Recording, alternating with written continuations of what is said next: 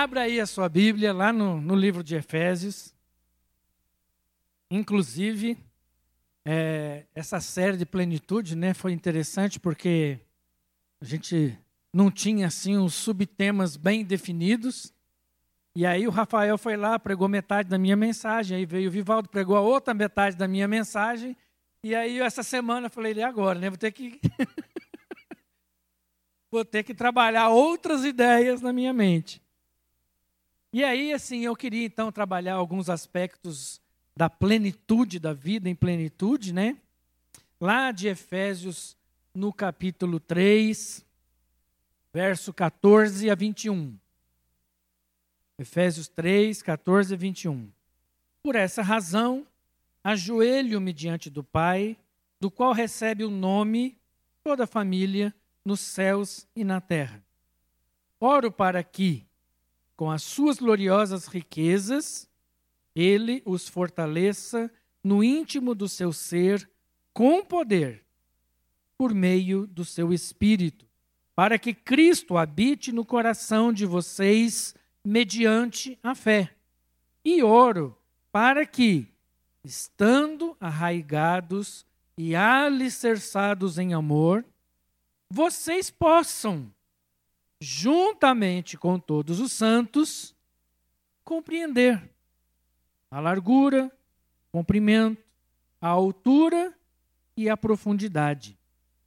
E conhecer o amor de Cristo que excede todo conhecimento, para que vocês sejam cheios de toda a plenitude de Deus. Aquele que é capaz de fazer infinitamente mais do que tudo que pedimos ou pensamos, de acordo com o seu poder que atua em nós. A Ele seja glória na Igreja e em Cristo Jesus, por todas as gerações, para todos sempre. Amém. Amém? Ah, na semana nas últimas semanas, né, nós vimos vários aspectos acerca da plenitude, né? Na, na semana passada, o Vivaldo trabalhou conosco essa perspectiva de que a plenitude não é uma condição eventual quando alguém que se enche, né? como um copo que se enche ou como um vaso que, que se enche. Então, não é uma coisa eventual, de vez em quando eu estou cheio, de vez em quando eu não estou cheio. Ao contrário, ele trabalhou exatamente a ideia de que quando nos encontramos com o Senhor, quando compreendemos o nosso papel no reino de Deus, nós nos tornamos fonte, né? Então eu não sou cheio de fora para dentro, mas eu sou cheio de dentro para fora, de tal forma que quem está ao meu redor será necessariamente molhado com essa água viva e transformadora. O Rafael, na outra semana, né, lógico que estou fazendo assim, um resumo do resumo do resumo, né? É, o Rafael, na outra semana, trabalhou a plenitude é, falando da, do aspecto do corpo, né? De que a, a unidade do corpo revela a plenitude de Deus, onde esse corpo só pode ser corpo porque ele está ligado à cabeça, que é Cristo Jesus. Então, Cristo, a cabeça, ele é que direciona todas as ações do corpo e por isso o corpo é corpo. Então, a gente só consegue encontrar e entender a plenitude de Deus dentro desse aspecto corporal. E aí nós entendemos que a plenitude do poder de Deus, ela se revela então através da consciência da compreensão de quem somos nele como igreja, como corpo, como fonte de Deus que jorra através da nossa vida.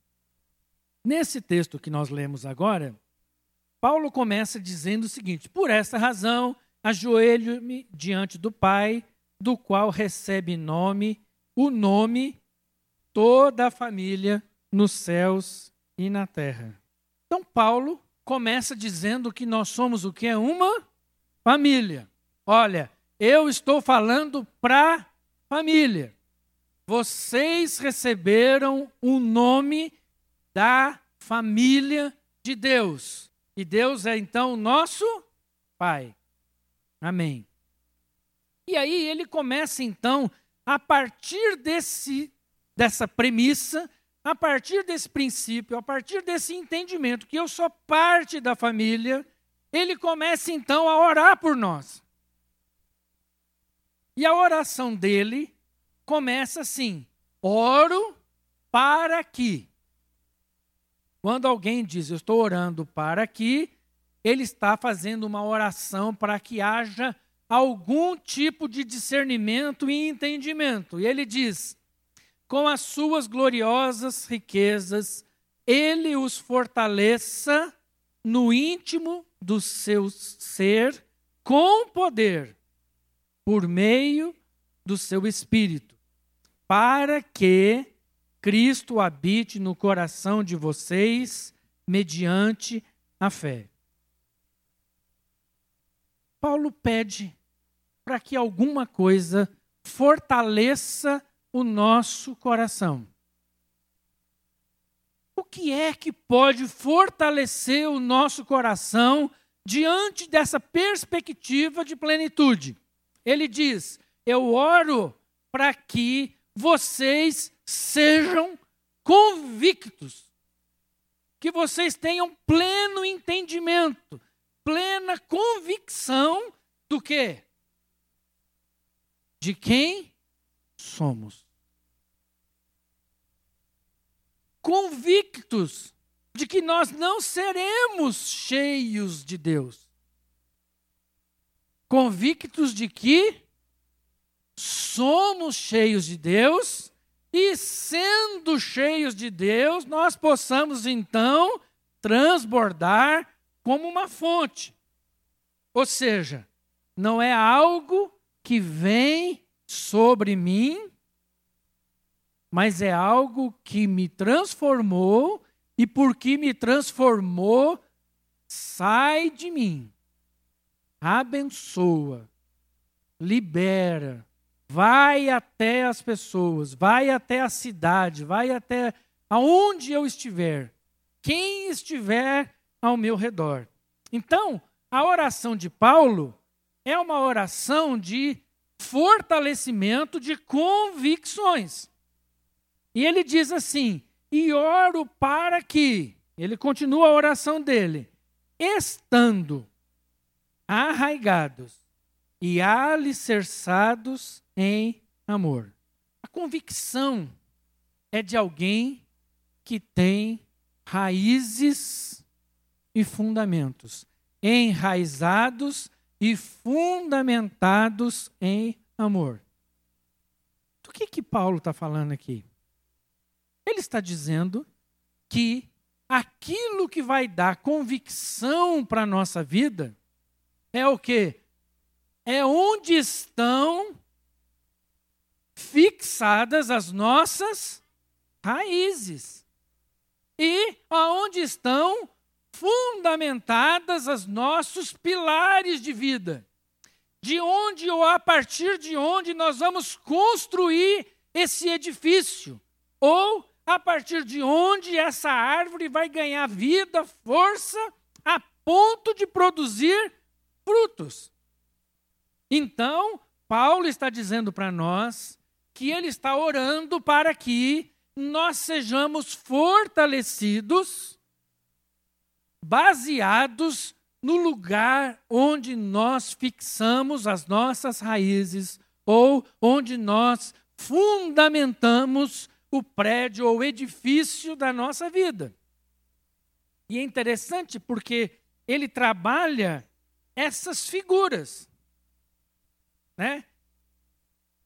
Nós trabalhamos aqui a figura do corpo. Né? Então, na figura do corpo, esse corpo não pode subsistir sem o quê? Sem a cabeça. Então é a cabeça que dá todo a, o sentido para o corpo subsistir. A mesma coisa acontece com a raiz. Então, a raiz é aquilo de onde vem toda a seiva que nutre, sustenta, dá vigor e frutificação para a árvore. Também a, a, a árvore sem raiz não é capaz de subsistir. E da mesma forma, o edifício só pode subsistir se estiver com os seus fundamentos de forma correta. Ou seja, que hora que esses fundamentos estão corretos? Na hora que eles estão fundamentados em quê? Na rocha. Lá o Salmo 1 fala que bem-aventurado o homem que não anda segundo o conselho dos ímpios. Mas é como uma árvore plantada junto à fonte. O que Paulo está chamando a nossa atenção é: olha, eu estou orando. Não é para vocês entenderem, compreenderem o que vocês podem fazer ou o que Deus pode fazer na vida de vocês. Mas a palavra de Paulo aqui fala sobre outro tipo de compreensão. É a compreensão de quem eu sou. Porque se eu entendo quem eu sou, então eu posso e serei usado segundo o propósito para o qual Deus me criou. E aí ele continua dizendo, verso 18: Vocês possam, juntamente com todos os santos, compreender a largura, o comprimento, a altura e a profundidade, e conhecer o amor de Cristo que excede todo conhecimento. Vocês possam compreender o quê? Como? Vocês possam compreender o amor de Deus. Como é que o amor de Deus se expressa? Comprimento, largura, altura e profundidade. Sabe o que Paulo está dizendo? Quando eu tenho convicção de quem eu sou, eu posso compreender o que é o amor.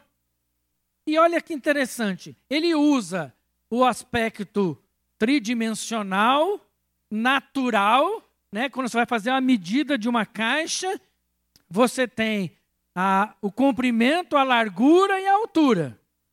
Né? Então, basicamente, você consegue atingir, é, medir praticamente todas as coisas usando esses planos. Mas Nesse caso, tem um outro plano que não se pode medir, mas que se pode experimentar. Qual é? A profundidade. Por quê?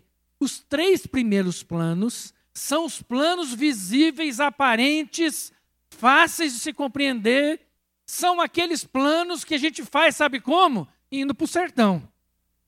Então, quando eu vou para o sertão, eu estou ali revelando no plano aparente e natural aquilo que Deus é na minha vida.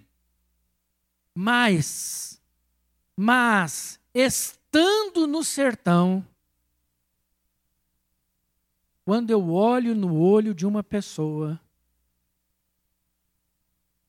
e a fonte que há em mim jorra e alcança aquela pessoa, Aí ela vai entender o sobrenatural de Deus. E é a profundidade do amor de Deus. Aí ela vai entender que não é simplesmente pessoas que saíram de suas casas para fazer um passeio no sertão, pensando nos dois dias de praia no final. Nós tivemos uma situação ano passado que foi fantástica. Nós fomos para um, um vilarejo E lá nós cantamos, fizemos apresentação de dança, teatro e tal. E tinha lá uma adolescente, 13 anos aproximadamente. E essa menina, ela experimentou a profundidade do amor de Deus através das nossas vidas. No outro dia, nós estávamos num outro lugar, na mesma cidade, mas em outro lugar, estava lá a menina. Só que agora ela levou a mãe, as irmãs, as primas, ela chegou com a turma. E aí, assim, e querendo apresentar cada um de nós para a família dela. E a gente ficou todo mundo impactado.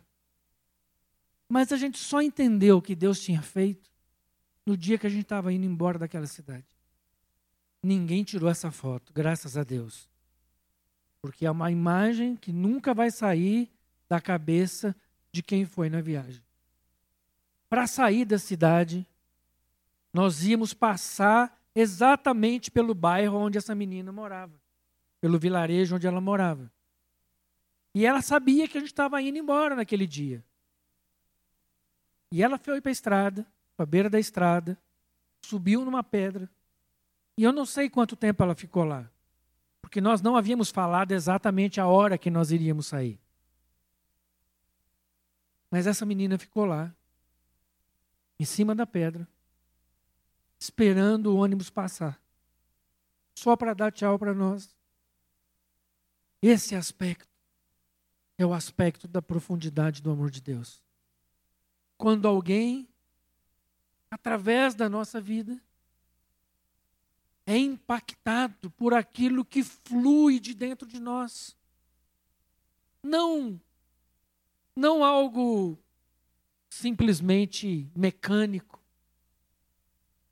Mas aquela garota, ela entendeu que era o amor de Deus. E é bastante provável que a gente nunca mais encontre essa menina na vida. Mas, queridos, eu tenho certeza absoluta. Eu vou abraçá-la no céu. Tenho certeza disso. E se nada mais tivesse acontecido durante aqueles dias, valeu a pena. Então, Paulo está falando para nós. Conhecer o amor de Deus vai além do entendimento. Ora, mas como eu posso compreender e conhecer aquilo que vai além do entendimento? Parece paradoxo, né? E ele fala: olha, vocês vão compreender e entender aquilo que vai além do que se pode entender. Como assim? Como é que eu vou entender o que não se pode entender? E ele diz o seguinte: nós vamos entender isso juntamente com todos os santos. Sabe quando eu vou entender e compreender o amor de Deus? Junto com vocês. Eu não vou conseguir entender isso sozinho.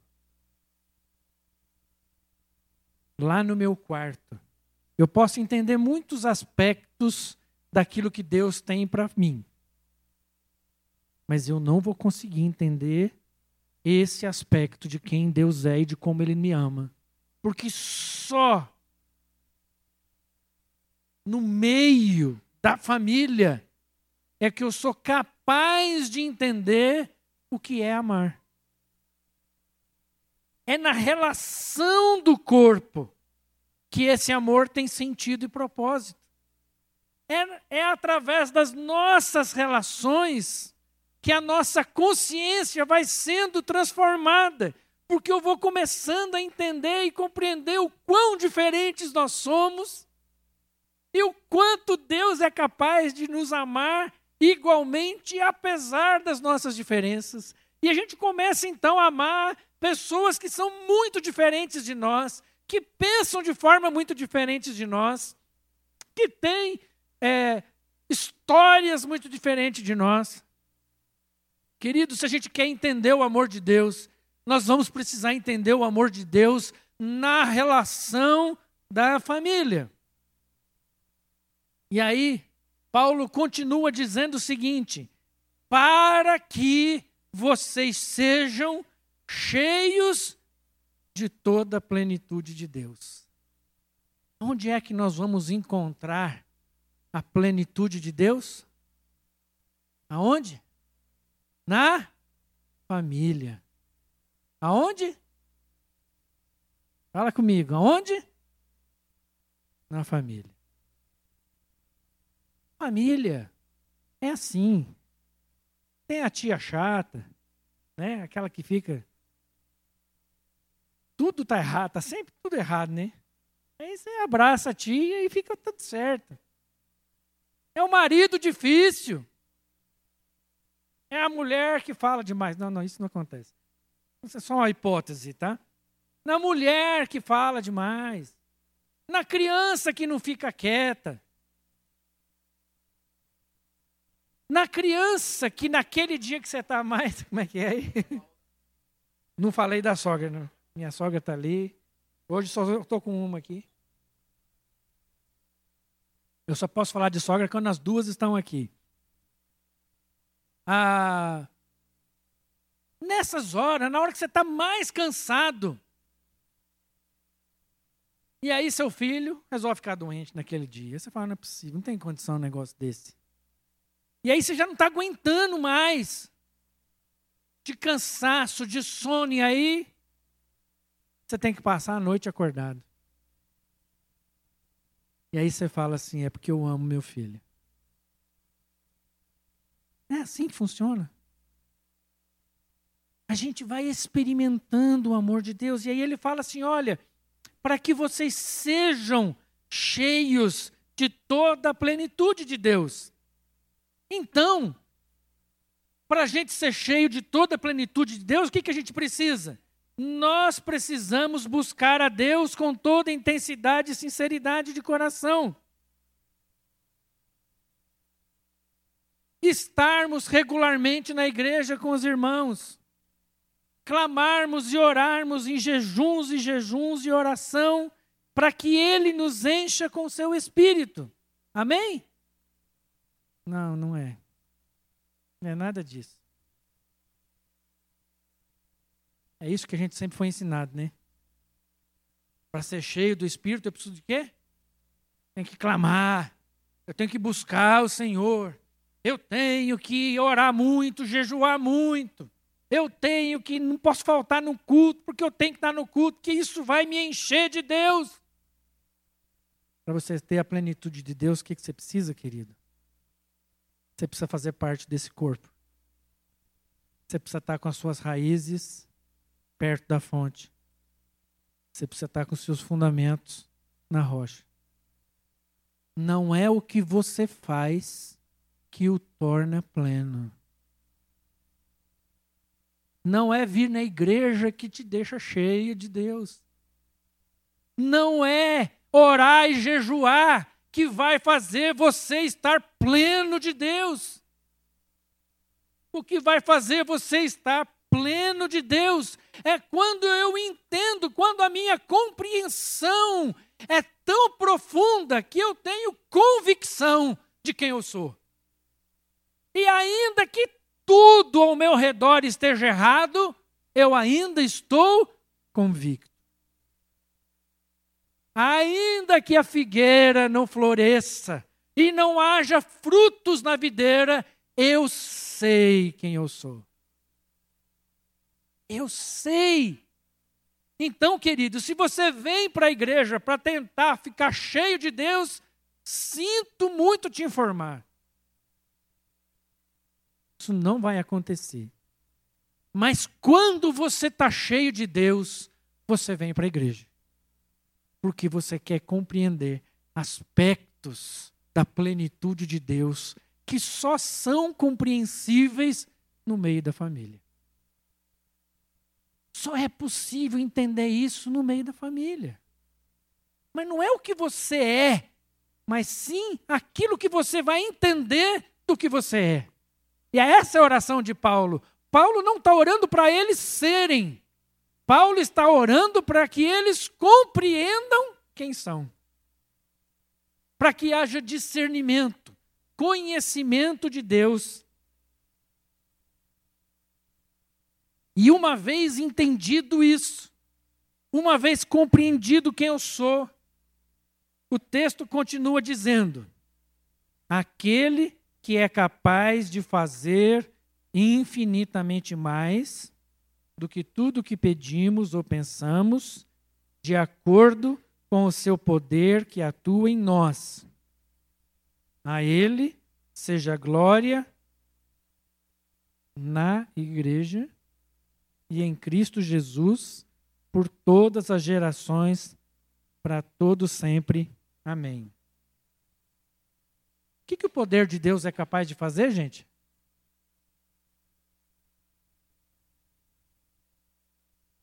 A gente gosta desse versículo, né? Tipo assim, quando você está naquela situação que não tem mal o que fazer, você já tentou tudo que você podia, aí você saca, né? Igual se estivesse tirando um revólver, né? Eu saco esse versículo. Não, Senhor, a tua palavra diz que o Senhor, é, o seu poder é capaz de fazer infinitamente mais do, de tudo que pudéssemos imaginar. Mas o texto está falando o seguinte: ele é capaz de fazer infinitamente mais, de acordo conforme o seu poder que atua onde? Em nós. Não é em mim. De acordo com o seu poder que atua em mim. Aonde? Ah, mas você não entendeu direito? Aí ele continua. A ele seja a glória onde? Na igreja.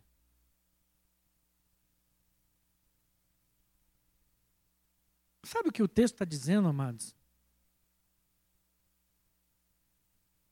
O poder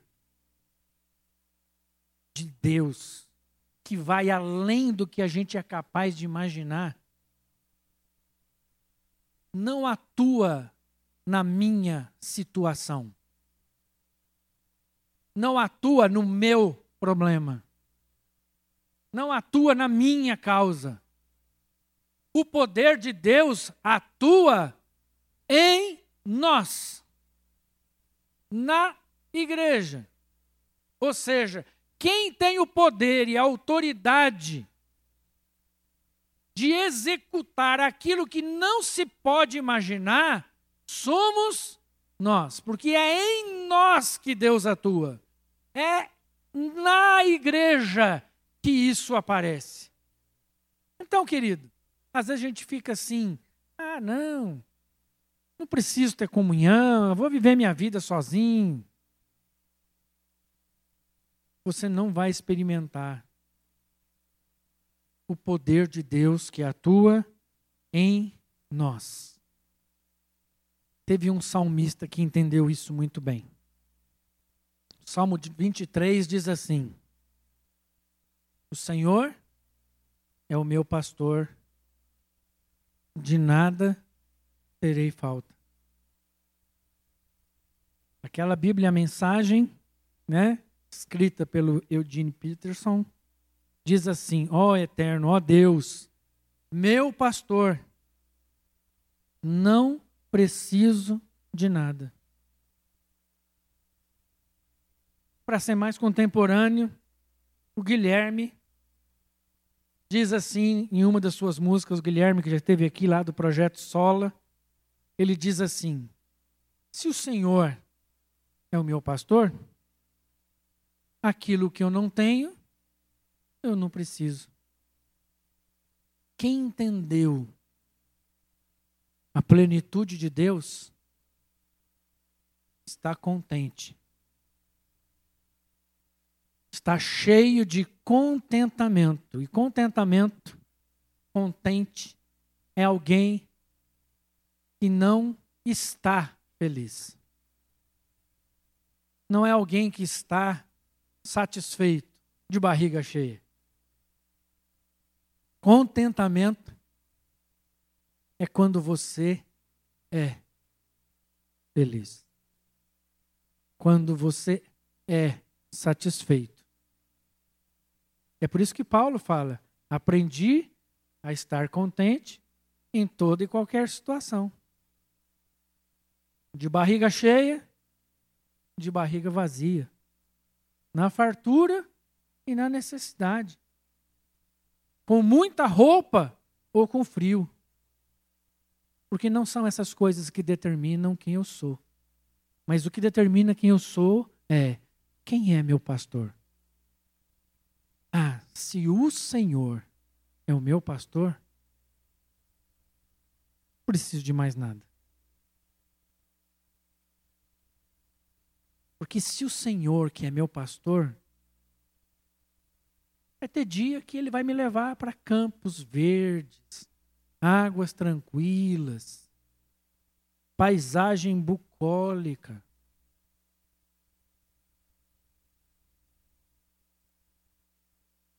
Mas esse pastor vai ter dia que vai me levar para vale de sombra e de morte. Mas eu não temerei mal algum. Por quê? Porque o Senhor é meu pastor e Ele está comigo em toda e qualquer situação.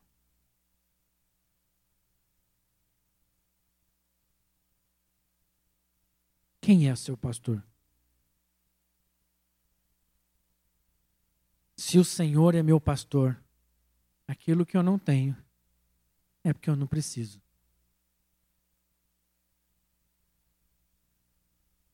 Cheios de toda a plenitude de Deus, que não vem sobre mim. De onde vai a plenitude de Deus? De dentro de mim. E a plenitude de Deus me satisfaz de tal forma que nada, nenhuma circunstância me abala. Porque cheios de Deus, nós estamos prontos para abençoar aqueles que ainda não encontraram o verdadeiro pastor. Aqueles que ainda não firmaram seus fundamentos na rocha aqueles que ainda não firmaram suas raízes junto à fonte, aqueles ainda que não fazem parte desse corpo e dessa família do Senhor. Então eu queria orar com você e por você.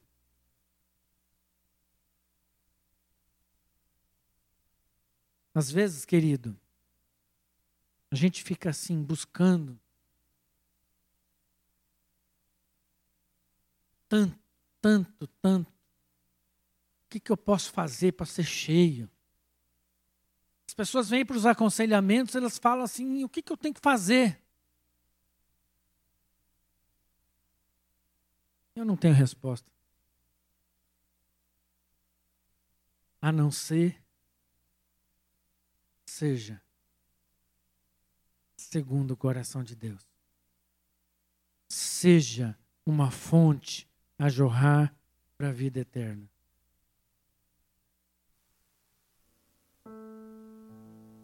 Queridos, se há alguém aqui nesta manhã que ainda não tinha entendido isso, mas que, como Paulo fala, olha, eu oro para que haja compreensão no coração de vocês. Eu queria orar por essa compreensão por, essa, por esse entendimento. Então eu queria orar pela sua vida em particular. Se há alguém aqui que gostaria de falar, Senhor, eu preciso entender isso. Eu preciso entender isso melhor. Quero te desafiar, sai do seu lugar. Vem aqui à frente, nós queremos orar com você. Nós queremos interceder por você, como Paulo fez. Senhor, eu oro para que a compreensão deles seja plena. E que entendendo eles possam usufruir da plenitude de Deus no seu dia a dia. Em nome de Jesus. Há alguém aqui que está buscando esse entendimento. Sai do seu lugar, não fique constrangido. Nós queremos interceder por você em nome de Jesus.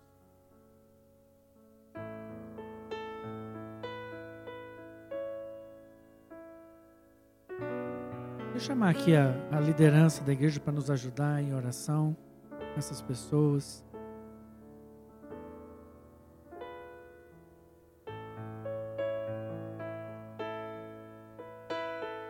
Aleluia, Senhor.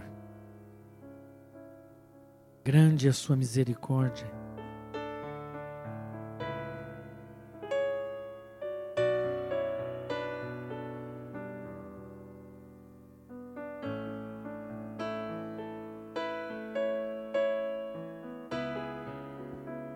Senhor, tu conhece o coração de cada um aqui. O Senhor sabe exatamente o que passa no coração de cada um aqui. Traz discernimento, Pai. Traz, Senhor, compreensão, disposição diante de Ti, Pai. Oh Deus, em nome de Jesus. Aleluia, Senhor, pelo que Tu és em nós. Obrigado, Senhor, porque ao experimentarmos da água da vida, toda nossa sede é saciada. E a nossa vida é transformada em fonte. Toma-nos, Senhor, age na nossa vida, abre o nosso entendimento para que possamos compreender e experimentar toda a plenitude do Senhor. Faz isso, ó Pai, em nome de Jesus. Aleluia. Amém.